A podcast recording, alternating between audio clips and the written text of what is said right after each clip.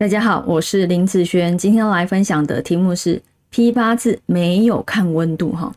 像有些人他会问我说：“哎，老师，我的月令啊，比如说冬天、夏天、春天，好对照日主啊这样子的一个部分啊，所以基本上他有在看季节啊，季节也等于温度的部分啊。因为我这边是没有用这样子的方式去看，所以。我也没有在参考温度方面的问题，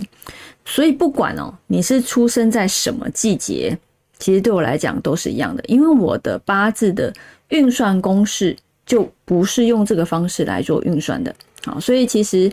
嗯，也不用想得太复杂，不同的八字门派，你可以把它想象成就不同的运算公式这样子，然后这样就行了。啊，那因为运算公式的不同，所以他看的东西也会完全不一样。哦，是完全不一样哦，哈。譬如说，你看哦，因为我没有看温度的问题，所以不管你是出生在热带国家、寒带国家，好，或者是赤道附近的温带国家，对我来讲是没有任何影响的，所以我不会有这方面的困扰。好，因为我也还有很多东西其实都是没有看的哦，譬如说。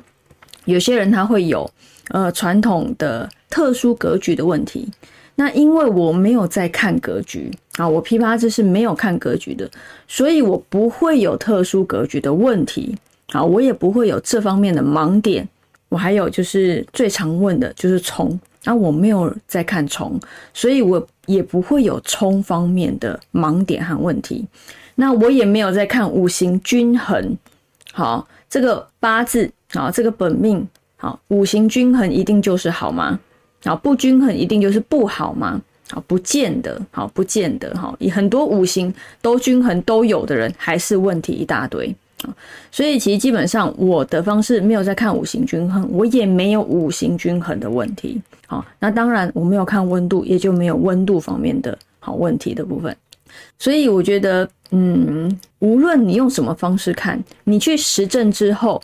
各个门派的东西，你都可以去学，那你都可以用来做实证上面。那实证上，你觉得哪一个好用，你就用哪一个就行了啊！我不会告诉你说哪一个一定好，哪一个一定不好，因为各有各的优点啊。我可以跟你讲，各有各的优点，只是说你用哪方面你看的比较顺手，那比较简单一点，比较容易入门，你能够判断上来讲，能够准确率是高的，这样子就行了啊，这样子就行了。好，因为八字只是命学里面的其一而已，